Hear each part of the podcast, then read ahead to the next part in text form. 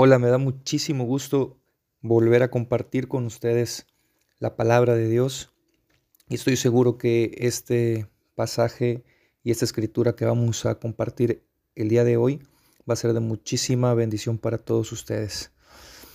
Quiero compartir en el libro de Juan capítulo 1 y versículo 12, dice la escritura, mas a todos los que le recibieron, a los que creen en su nombre, les dio potestad o derecho de ser hechos hijos de Dios, los cuales no son engendrados de sangre, ni de voluntad humana, ni de voluntad de varón, sino por la voluntad de Dios.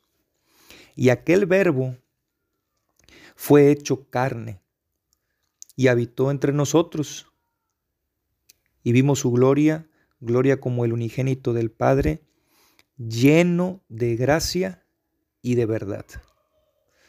Bueno, la escritura se refiere o está hablando estos pasajes que acabamos de, leer, se refiere a Jesucristo.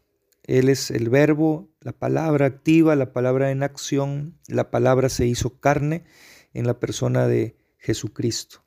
Y vino, dice la escritura, eh, a este mundo eh, vino eh, como el unigénito del Padre, como el único Hijo de Dios. Y, lo importante aquí, o que quiero yo compartir con ustedes, es que vino lleno de gracia y de verdad.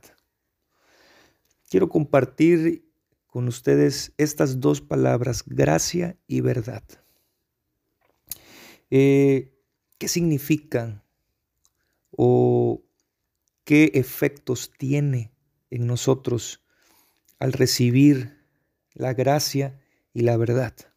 Jesús, la persona de Jesucristo, vino lleno, no a medias, no a la mitad, no incompleto, no vino lleno de gracia y de verdad. Es decir, toda la gracia que necesitamos y toda la verdad que necesitamos están en Él. Y quiero hablarte acerca de estas dos cosas. Eh, la gracia es sumamente importante porque es un don, es un regalo de Dios que viene envuelto en la persona de Jesús. La gracia perdona la pena, no el delito.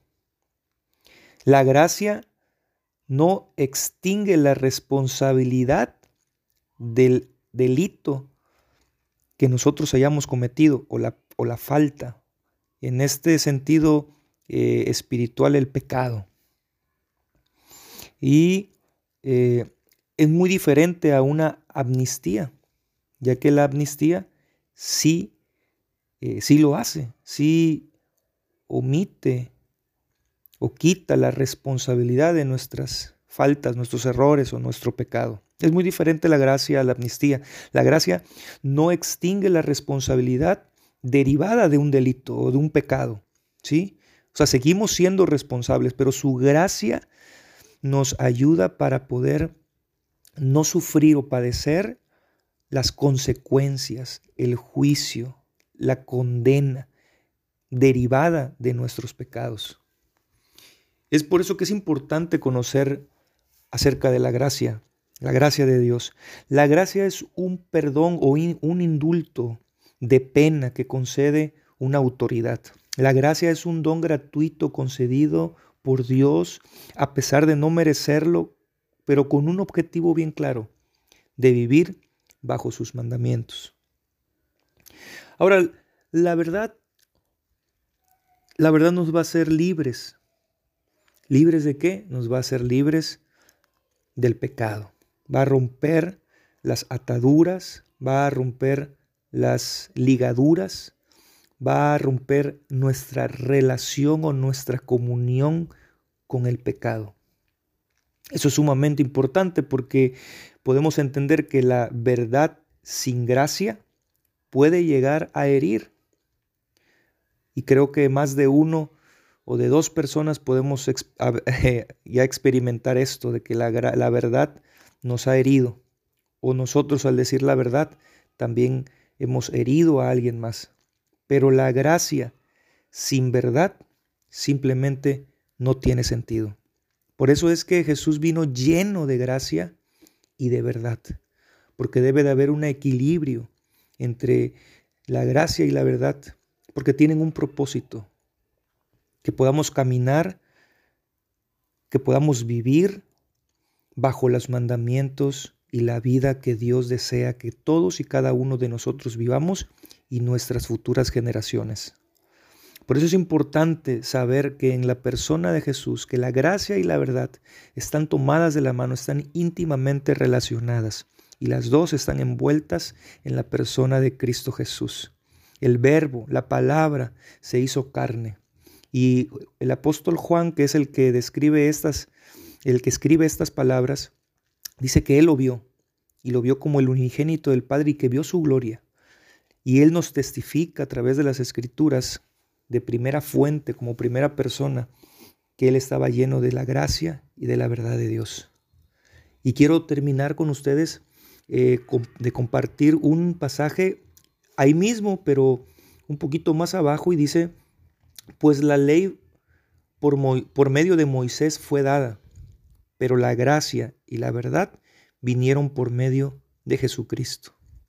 Es imposible que nosotros podamos relacionarnos con Dios por medio de la ley, porque lo que hace la ley o los mandamientos es simplemente un espejo en el cual podemos reflejarnos o reflejar nuestras vidas para entender que no podemos cumplirla. Y que si fallamos a un solo de ese mandamiento, entonces hemos fallado en todos. Es como si estuviéramos en un barco y ese barco tuviera 10 agujeros y se estuviera hundiendo. Si tapamos nueve de ellos, pero dejamos solamente uno abierto, el barco de todas maneras se hundiría.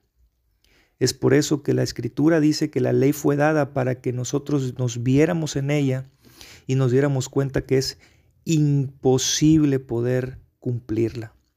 Dice que ya el pecado existía, pero mediante la ley el pecado sobreabundó en nuestras vidas para que entonces nos sintiéramos en la necesidad, en el hambre y la sed de poder necesitar de la ayuda de Dios.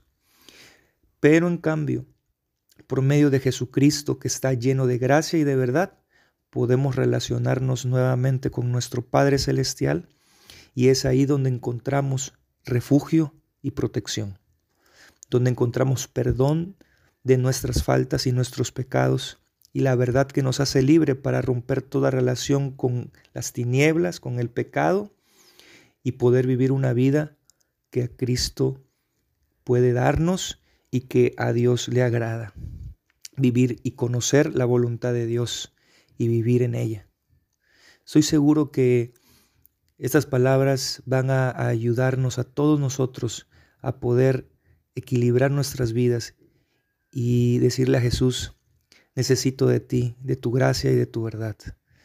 Padre, gracias por tu palabra, gracias por enviar a tu Hijo Jesús, lleno de gracia y de verdad, porque en Él podemos suplir todas las necesidades espirituales que tenemos en nuestra alma, nuestro corazón, nuestras emociones, aún nuestros pensamientos pueden ser renovados cada día para poder entender y comprender tu buena voluntad que siempre es agradable y es perfecta. Bendícenos, guárdanos, Señor, y ayúdanos a todos y cada uno de nosotros a poder vivir bajo los mandamientos del Padre. Te lo pedimos en el nombre de Jesús. Amén. Bendiciones a todos.